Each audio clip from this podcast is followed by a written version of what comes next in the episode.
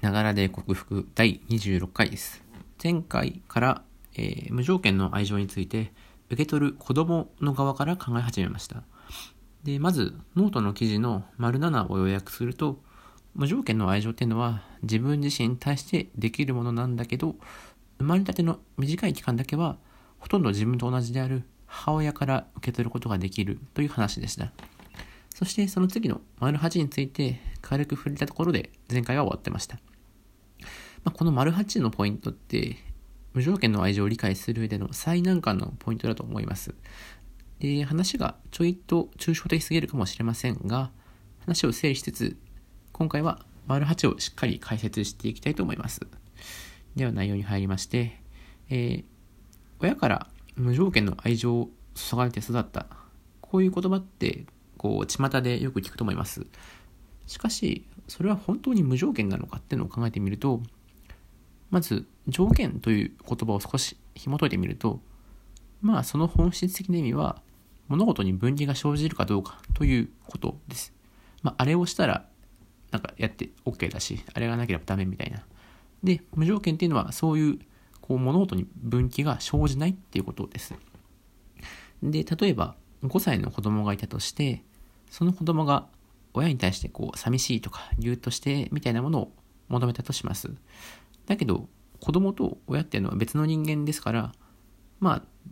どんな時でも100%受容するっていうのは、まあ、5歳の子供をそういうことをするのは不可能です。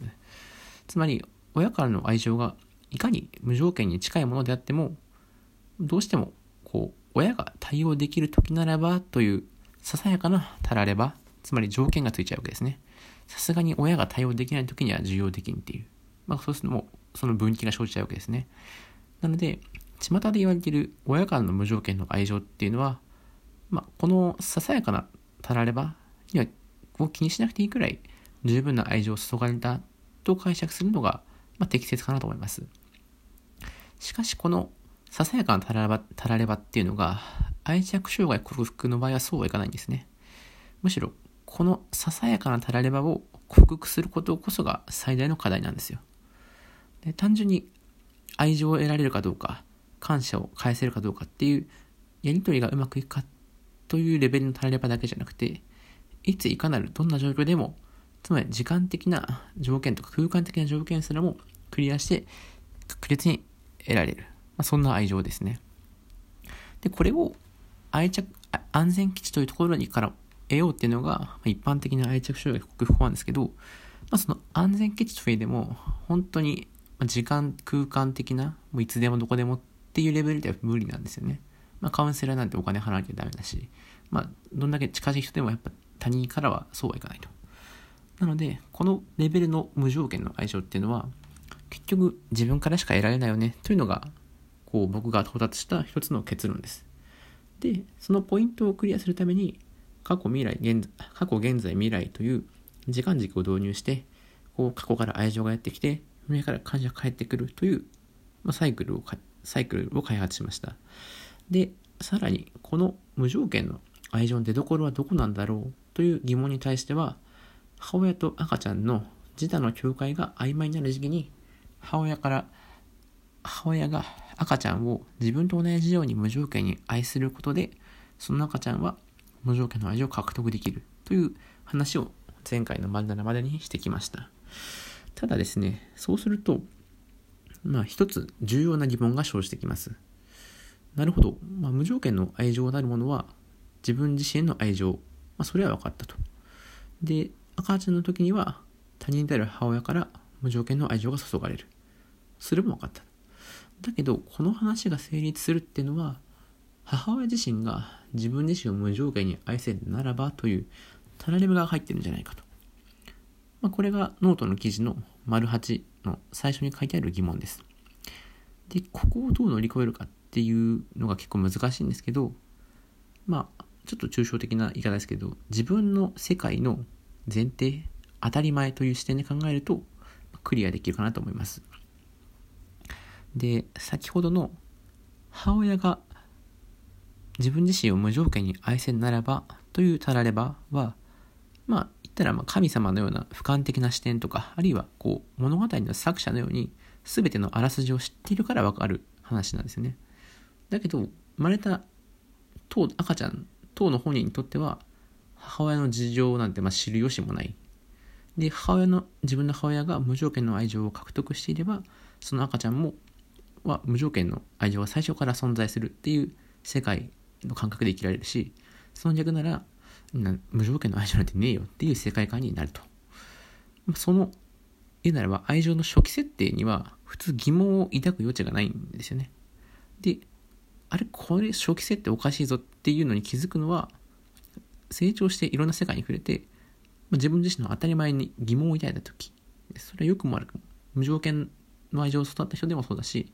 まあ、育った獲得できなくて愛着症になっちゃった人でもどちらにしろそのおかしいって気づくのは後々になってからなんですよね。